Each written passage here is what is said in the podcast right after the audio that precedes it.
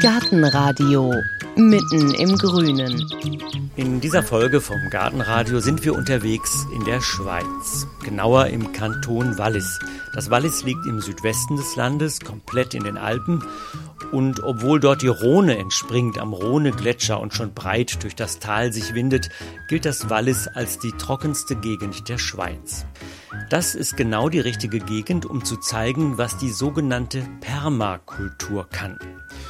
Das behauptet der Mann, den wir Ihnen diesmal vorstellen. Er heißt Richard Wiemann, ist seit über 40 Jahren Gärtner und hat eigentlich immer schon mehr oder weniger nach den Regeln der Permakultur gegärtnert, obwohl man es damals noch nicht so genannt hat. Also Permakultur, es ist immer ein Begriff, der man etwas umschreiben muss. Es ist vor allem auch, dass man biologisch naturnah arbeitet und dann kommt hinzu auch das Soziale. Es gibt ja viele Gemeinschaften, die alte Bauernhöfe kaufen und so und dann in einer Form Gemeinschaft zusammenleben. Und, und dann sind die verschiedenen Spezialisten, die, die Fähigkeiten, die dann man untereinander austauscht. Das ist bei uns jetzt weniger der Fall, weil wir ja das nicht wollen. Wir, es gibt immer Reibereien oft und, und da haben wir gesagt, wir machen das für uns, aber wir spannen einfach zusammen mit der örtlichen Bevölkerung. Da können wir dann auch oft Leute abholen, äh, im Denken, in der Philosophie Leute abholen, die gar nicht so äh, das kennen. Oder? Und dann ist das, der Begriff Permakultur wenden wir eigentlich nicht so an. Permakultur, dahinter steckt tatsächlich eine ganz eigene Philosophie, die der Australier Bill Mollison in den 70er Jahren geprägt hat und die sich langsam in der ganzen Welt verbreitete. Im Jahre 1981 erhielt Mollison sogar den alternativen Nobelpreis für seine Idee, bei der es kurz gesagt darum geht, naturnahe und nachhaltige Kreisläufe zu schaffen. Wie das in der Praxis aussehen kann, erklärt Richard Wiemann am liebsten am Beispiel einer Hühnerfarm, die ein Engländer nach den Regeln der Permakultur betreibt. Der hat einen Hühnerstall und dann können die Hühner raus in eine Obstanlage und dort fressen die Hühner die Schädlinge am Boden oder die Schaden Frostspanner und die schädlichen Insekten, die die Bäume hochklettern. Und die Bäume sind so gepflanzt, dass der Raubvogel die Hühner nicht holen kann, also dass er zu wenig Platz hat zum Landen und Starten. Und weil es ja auch, wenn man sehr viele Hühner hat, auch Kondenswasser gibt, hat er ein Anlehngewächshaus gemacht bei den Hühnerstellen und dort können sie dann das Kondenswasser abfiltern. Das heißt, sie können dann den Luftaustausch, Ventilation so auf natürliche Art bewegen, dass sie dann in diesen Gewächshäusern ohne zusätzliche Heizung die Setzlinge anziehen können für das Frühjahr wieder zum Pflanzen. An dem kann man erklären, was eigentlich Permakultur für einen Sinn macht, oder? Und das nicht nur im großen Stil wie auf dieser Hühnerfarm, sondern auch im kleinen, nämlich im eigenen Garten. Richard Wiemann hat zum Beispiel einen Garten in 850 Meter Höhe oben im Wallis. Ein 8000 Quadratmeter großes Grundstück an einem steilen Südwesthang. 300 verschiedene Bäume und Sträucher wachsen dort, darunter so exotische wie ein Nashi, eine japanische Weinbeere oder ein chinesischer Gemüsebaum, dessen Blätter man wie Gemüse essen kann. Hunderte verschiedener Kräuter gedeihen in seinem Garten, darunter allein 40 verschiedene Minzsorten, tschechischer Lavendel oder syrischer Majoran. Fast alles, was im Garten von Richard Wiemann wächst, kann man essen, kochen, dünsten, dörren oder als Tee verwenden. Und das ist umso erstaunlicher, wenn man hört, dass dieser Garten die meiste Zeit sich selbst überlassen ist. Denn Richard Wiemann wohnt rund 20 Autominuten entfernt und nur einmal pro Woche fährt er in der Regel mit seiner Lebensgefährtin Marianne Hebeisen in seinen Garten, um dort zu arbeiten und nach dem Rechten zu schauen. Und trotz dieser nur kurzen Visiten ist seine Ernte reichlich und Zeit zur Muße im Garten findet er auch noch. Wie er all das hinbekommt in dieser trockenen Gegend mit Hilfe der Permakultur, das hat er Heike an einem heißen Sommertag in seinem Garten erzählt. Wir haben uns am Busbahnhof im Wohnort von Richard Wiemann und Marianne Hebeisen in Fisp verabredet.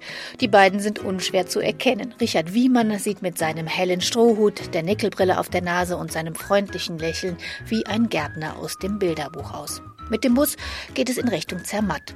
Nach 20 Minuten steigen wir an einem Hang inmitten von Landschaft aus. Zu Fuß folgen wir eine Viertelstunde einer geteerten Seitenstraße bergauf bis zu einem Pfahl, auf dem eine umgedrehte Gießkanne steckt. Das ist das Zeichen, den schmalen Pfad dahinter weiter nach oben zu nehmen. Nach ein paar Minuten taucht ein Holzschild auf. Achermatten steht drauf. So heißt das Stück Land voller Bäume, Hecken, Sträucher und Wiesen. Diese auf den ersten Blick wilde Landschaft ist ein Garten? Richard Wiemann sieht meinen fragenden Blick. Es ist ein Garten, der braucht einen Kommentar hinzu hier, oder? Sonst versteht man das vielleicht nicht, oder? Das, weil es ja nicht so gestaltet ist wie ein schöner Park in Berlin oder irgendwo, oder? Sondern ein reiner Nutzgarten in einer naturnahen Landschaft integriert, oder? Wie eine essbare Landschaft. Und da haben wir schon zwei Regeln der Permakultur. Die eine ist die essbare Landschaft, denn Ernten gehört unbedingt dazu. Und die andere ist, folge der Natur und bilde mit ihr ein System. Wie ist denn bei Ihnen jetzt hier das System? Ja, unser System ist eher nach dem gerichtet, weil wir hier einen extremen Trockenstandort haben, haben wir hier zuerst im ersten Jahr haben wir nichts gepflanzt. Wir haben nur beobachtet und geschaut. Und dann habe ich das mit meinen jahrzehntelangen Erfahrungen habe ich das dann mit meinem Gefühl äh, probiert, nachher zu planen, wie wir vorgehen. Und da sind wir dann drauf gekommen, dass von hier, vom Norden her, kalte Wind kommt immer von hier.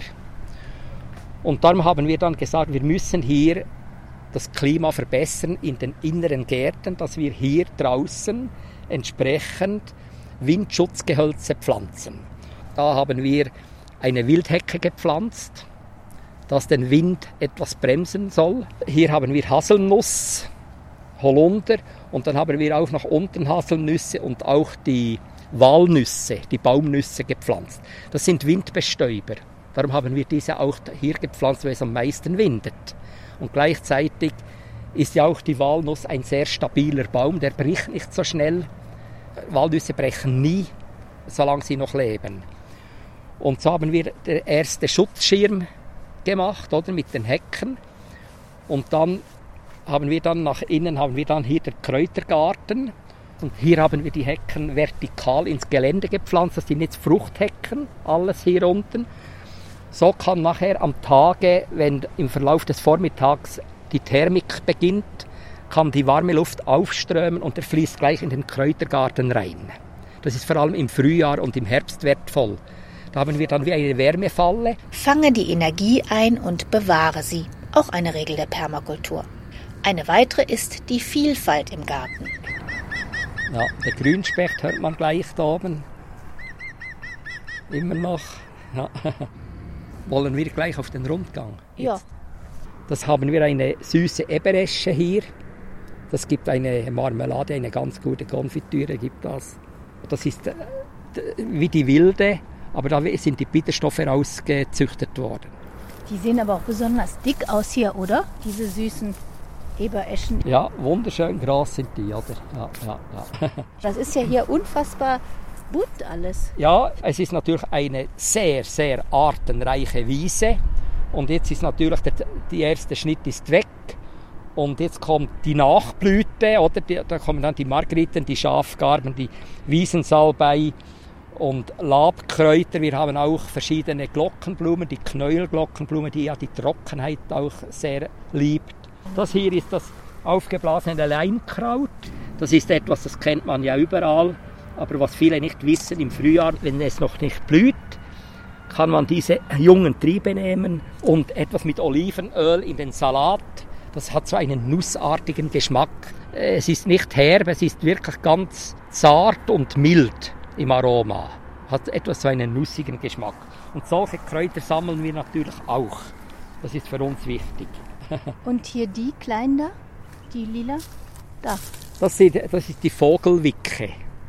Und wir haben noch eine behaarte Vogelwicke, die kommt in dieser, sozusagen nur in dieser Gegend vor, weil es so trocken ist. Die ist sehr stärker behaart, aber blüht ähnlich. Und was gibt es ja. noch nur hier? Ja, vor allem man diese Pflanzen vor, die in Trockengebieten wachsen des Wallis. Das sind zum Teil auch Pflanzen, die von Italien, Ostertal oder äh, Spanien oder Südfrankreich zum Teil vorkommen, die aber die Kälte ertragen, die nicht erfrieren oder einziehen und im Frühjahr wieder wachsen können. Oder? Wir haben auch das italienische Leinkraut. Gegenüber dem gewöhnlichen Leinkraut ist das etwas dunkler gelber, die Rispen. Das haben wir auch angepflanzt in den Ruderalflächen auf der anderen Seite. Eventuell haben wir Glück, dass sich der Leinkrautscheckenfalter da ansiedelt. Der kommt nur im Unterwallis an einem Standort vor und hier im vorderen Fispertal. Und das sind die zwei einzigen Standorte auf der ganzen Welt. Und er kann nur das italienische Leinkraut als Raupenfutter brauchen, sonst stirbt er aus, wenn er das Leinkraut nicht mehr hat. Und dann haben wir auch etwa 150 Pflanzen ausgesetzt, buschweise gleich, nicht nur vereinzelt, sondern richtige Tuffs gemacht. Und wir hoffen jetzt mit dem, dass wir diesen Leinkrautscheckenfalter hier äh, sich plötzlich auch an den Pflanzen gütlich tut, oder? Also da steht ja. auch der Gedanke des Teilens dahinter. Jawohl, das ist, das gehört einfach dazu, ja, ja, ja. Gehen wir noch ein Stück weiter? Jawohl, ja. Wir gehen mal nach oben. Und hier haben wir Nashi. Was? Das sind Nashi. Sie haben noch einen anderen Namen, wo mir gleich nicht in den Sinn kommt. Das ist eine Birne. Das kommt aus Japan oder aus dem Osten Asiens. Und die haben noch den Vorteil, da haben wir weniger Gitter, Birnengitterrost. Wir haben hier leider sehr viel Birnengitterrost, weil wir wilde Wacholder haben, aber das sind nicht diese essbaren Wacholder, das sind die giftigen, der Sabinar. Wacholder kommt hier im Wallis überall wild vor und das ist der Träger des Pilzes vom Gitterrost, der dann natürlich im Frühjahr, wenn das Wetter feucht und windig ist, natürlich die Blätter infiziert in den Birnbäumen. Aber gesund sieht der ja auch nicht aus. Nein, nein, hier, nein. Ne? Den Blättern hier, ja, das ist auch Birnengitterrost. Oder? Noch hat er Schonfrist, der Naschi mit den orangen Flecken auf den grünen Blättern. Aber wer es von selbst nicht schafft im Garten von Richard Wiemann, der muss irgendwann weichen. Auch das gehört zu den Regeln der Permakultur, denn nur mit Pflanzen, die sich wohlfühlen, lässt sich ein Garten mit wenig Arbeit bestellen. Finde kleine und langsame Lösungen heißt eine andere Regel. Auch das macht Richard Wiemann eigentlich schon immer. Er nennt es ungewohnte Arbeitsmethoden. Was sind denn ungewohnte Arbeitsmethoden? Ja, die, die ungewohnten Arbeitsmethoden sind vielleicht genau diejenigen, die andere Leute nicht machen oder weniger machen, seltener machen und das fügen wir immer so zusammen. Das fängt auch schon an, im Wallis kennt man das Mulchen, was eigentlich am idealsten ist. Weil das Mulchen ist ja zum Beispiel etwas, das Mäuse anzieht beim Obst. Und dann eignet sich das nicht unbedingt überall in jeder Landesgegend. Aber hier ist es so trocken, wir haben sozusagen keine Mäuse. Und darum ist das für die Walliser schon sehr ungewohnt, wenn man denn mit Mulch arbeitet. Was eigentlich sich sehr anbieten würde hier im Wallis. Das probieren wir auch zu verbreiten in der Bevölkerung, dass sie das verstehen, weil das Wasser wird auch hier eines Tages knapp. Es gibt noch etliche andere. Wenn wir zum Beispiel Land vorbereiten, dann decken wir alles zuerst mit Bändli-Gewebe ab. Das ist ein durchlässiges schwarzes Gewebe. Und dann lässt man das eine Vegetationsperiode liegen und dann kann man im nächsten Frühjahr das wegnehmen und dann ist der Boden, das Gras und alles unten erstickt und da kann man nachher den Boden gleich bearbeiten. Aha. Ja, ja, das machen wir dann so. Oder wir tun dann auch noch Mist hinzu, Schafmist und dann mulcht man mit dem den Boden auch schon und deckt das oben ab mit diesen Bändlegeweben, dann wird der Boden nicht ausgewaschen, das heißt, die, die Nährstoffe werden nicht ausgewaschen, weniger ausgewaschen, sodass man nachher eigentlich schon mit der Bodenbearbeitung beginnen kann. Das sind alles so, solche Methoden. Ja, ich habe immer probiert, meine Taktik anzuwenden, mit so wenig Aufwand und mit so wenig komplizierten Techniken so einfach wie möglich Lösungen zu finden. Man sagt auch in der Permakultur, alles, was man macht, sollte, sollte man immer mindestens drei gute Gründe finden, warum man das macht. Und da findet man immer drei gute Gründe. Wenn man sieht, die, der Zaun um, um den Kräutergarten beispielsweise ist ganz klar, das ist Schutz gegen Außen. Dann ist die, durch die Bepflanzung von Klettergehölzen ein Klettergerüst, oder? Und dann noch das Klimatische, dass man äh, das Mikroklima noch verbessert darin und so. Das sind schon drei gute Gründe, oder? Alles geht so in diese Richtung, wenn man etwas macht, dass man mehrere Gründe, mehrere Ressourcen freisetzen kann. Und natürlich gibt es auch für die nächste ungewöhnliche Arbeitsmethode mehrere Gründe. Da haben wir Kartoffeln gepflanzt und die pflanzen wir eigentlich nicht groß. Wir haben den Boden gar nicht groß umgegraben. Wir haben nur die oberste Schicht gelockert, nachdem wir auch ein schwarzes Tuch darüber gelegt haben, eine Saison. Und dann haben wir die Pflanzkartoffeln nur so eine, eine Handbreite unter den Boden gepflanzt, dass sie nicht oben am Licht sind. Da haben wir dann 20 bis 30 cm Stroh darüber geworfen. Und dann lassen wir es sein. Bis im Herbst, bis die Kartoffelstauden eingegangen sind, zurückgezogen sind. Und da haben wir letztes Jahr von 5 Kilo Saatkartoffeln haben wir fast 70 Kilo geerntet. Das ist ja auch nicht schlecht. Sie trocknen nicht aus, man muss dann kein Wasser geben, man muss nicht anhäufeln, man muss nicht jetten, man hat keine Arbeit, man lässt es so, bis, bis sie einziehen. Und dann kann man das Stroh wegnehmen, oben weg, und dann kann man mit dem vierzackigen, mit dem Kräuel sagen wir, oder mit der Gabel kann man das fast von selbst kann man das rausnehmen, ohne zu graben. Und hier haben wir das dynamische Gemüsebett. Wir haben gesagt, wenn man Gemüse hier nicht gut halten kann, wenn man nicht öfters hier ist, nicht hier wohnt, säen wir einfach eine Gemüsemischung. Wir haben Radieschen, Schnittsalat, äh, Rätich, verschiedene Kabis, Spitzkohl und das sehen wir, dass wir rasen. Mit Sand vermischt, dass man es besser verteilen kann. Und dann kann man im Frühling kann man zuerst die Radieschen nehmen, dann kommt der, der Schnittsalat und, und so geht das weiter und dann gibt es immer wieder Lücken und das, was dann am Schluss am längsten bleibt, das wird dann immer größer und deckt den Boden immer ab und so trocknet er auch weniger aus. Ach so, Sie machen gar nicht eine Reihe Radieschen? Nichts, nichts, nein, alles mischen wie eine Blumensamenmischung. Man braucht natürlich mehr Samen, kostet etwas mehr, aber dafür habe ich keine Arbeit. Ich, ich kann nur säen und dann ernten. Super. Ja, das sind diese ungewohnten Arbeitsmethoden. Es ist ein Lernprozess, ja. Und das muss man einfach mit Erfahrung lernen, aber ich habe nie stur gelernt, nur dann, wenn ich in der Schule gewesen war. Aber sonst habe ich nie stur gelernt. Ich habe immer probiert zu lernen mit Freude, was ich sehe, was ich beobachte. Oder? So hat er es jedenfalls in den letzten 40 Jahren als Gärtner gemacht. Und so hat er es auch fast ein Vierteljahrhundert als Nicht-Akademiker Studenten in Lehrgängen, Vorträgen, Kursen und Führungen beigebracht. Heute kommen die Studenten, aber auch Permakultur-Interessierte zu ihm auf die Achermatte in seinen Garten, um von ihm zu lernen. Ich mache mit den Studenten oder mit den Leuten, die hier aufs Land kommen, wenn sie hier eine Ausbildung machen und ich sie unterrichte, dann mache ich manchmal so Übungen mit ihnen, dass sie eine Wertschätzung machen müssen von einer Pflanze. Das heißt, das einfachste Beispiel ist ja zum Beispiel die Brennnessel. Da müssen Sie in, kleinen Gruppen alles zusammentragen, was die Brennnessel für eine Wertschätzung hat.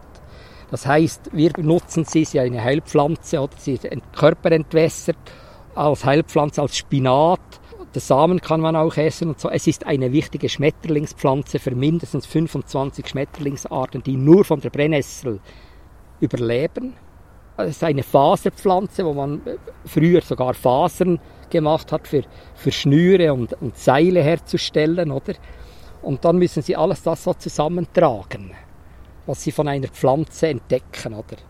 Und wenn ich jetzt zum Beispiel einer Pflanze begegne, die ich nicht kenne, dann sitze ich gerne zu dieser Pflanze hin und lasse die meditativ auf mich einwirken. Und dann kommt mir dieser Gedanke und dann sehe ich plötzlich, ah, da kommt eine Hummel dran oder dies oder das.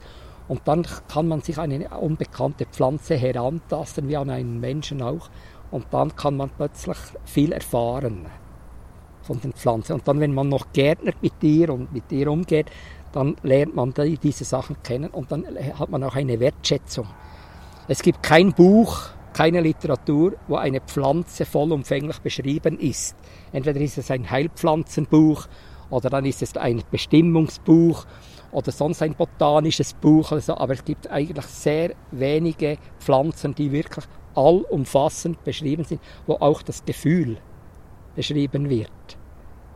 Das Gefühlsmäßige, wo man fühlen kann, eine Pflanze, wo sie an einem Standort steht. Warum steht sie dort und so. Das sind alles Sachen, die kann man nur erfahren, wenn man das selbst angeht, oder? Und das sind interessante Übungen wo man mit, mit Studenten und so machen kann. Also was Ja. für ein Verhältnis zum Garten steckt denn dahinter? Ja, ich bin Dynamiker. Ich bin absoluter Dynamiker. Wenn ich zum Beispiel eine Pflanze irgendwo anpflanze und die wächst in den ersten zwei, drei Jahren, gibt man ihr noch eine Chance und wenn es dann irgendwie nicht geht, dann muss ich sagen, dann wird der Aufwand für mich zu groß, diese Pflanze weiter zu kultivieren, dann werde ich sie verpflanzen oder vielleicht ist sie schon so gekümmert, dass ich sie schon wegnehme und durch etwas anderes ersetze. Oder?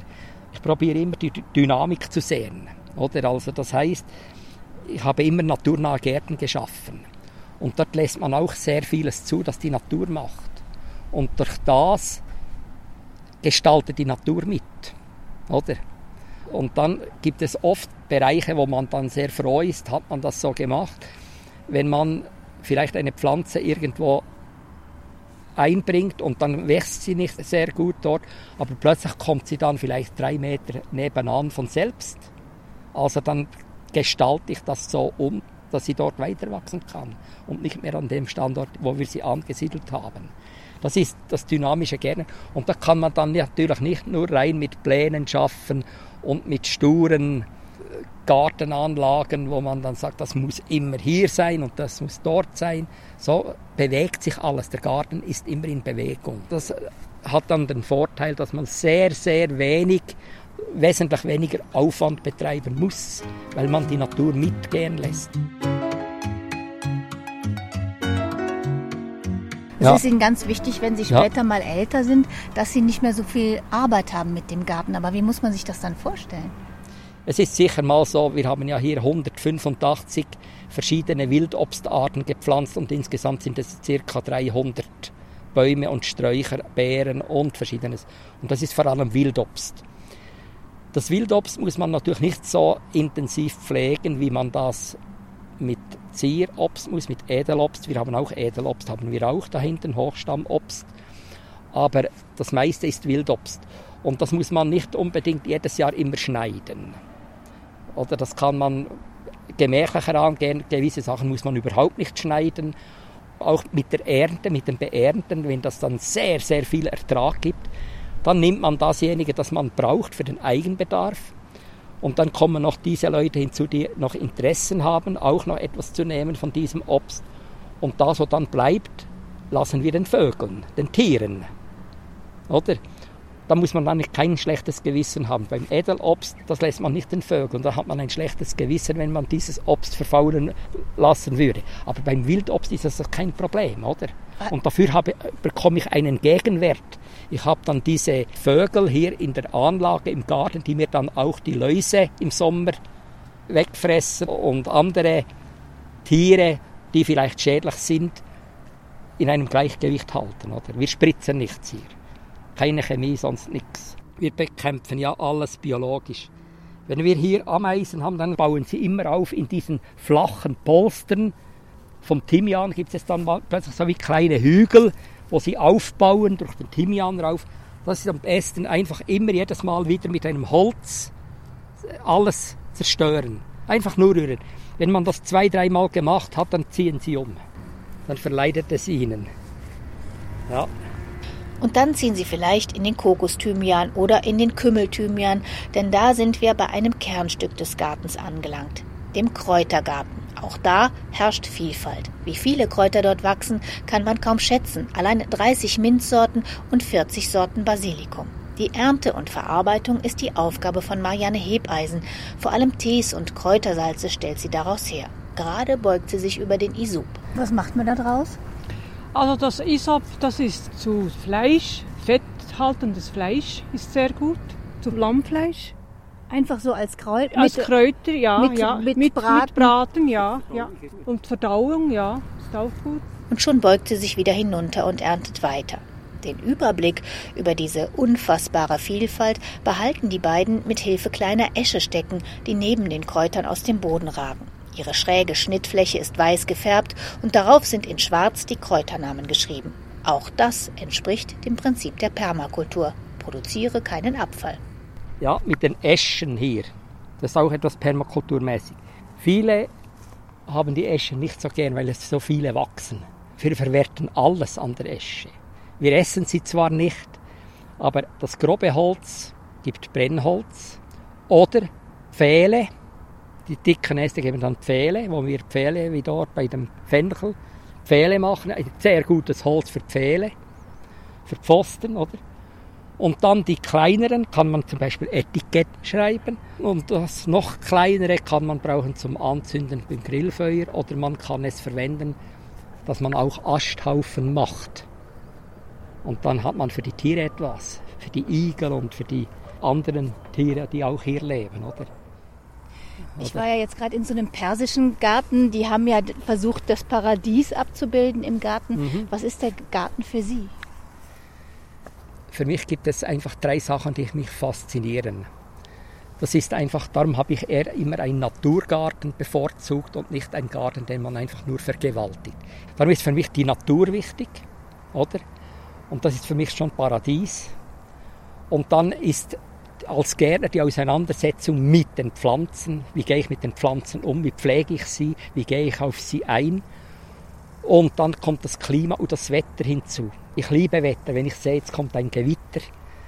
Ich muss noch etwas fertig machen, diese Spannung und so, das gefällt mir. Das alles das Dynamische, wie mit der Natur zusammenhängt und mit meiner Arbeit mit den Pflanzen, das sind diese drei Eckpunkte, die mich faszinieren.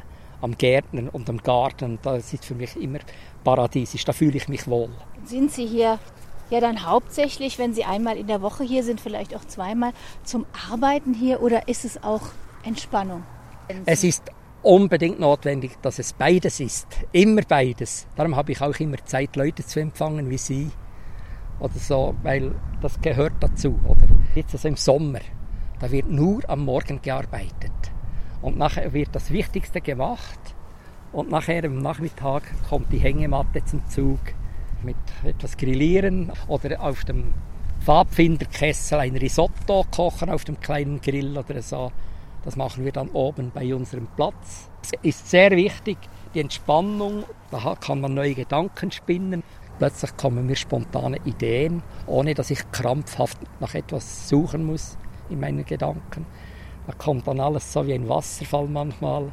Das ist genauso wichtig wie das Arbeiten.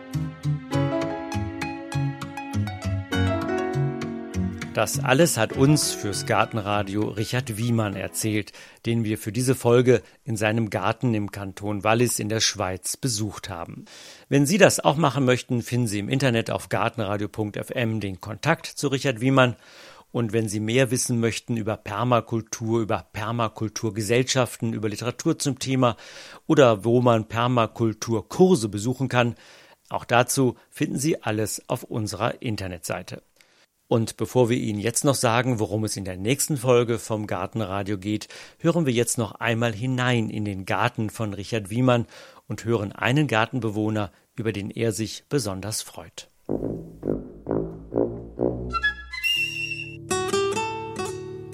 Gartenradio Gezwitscher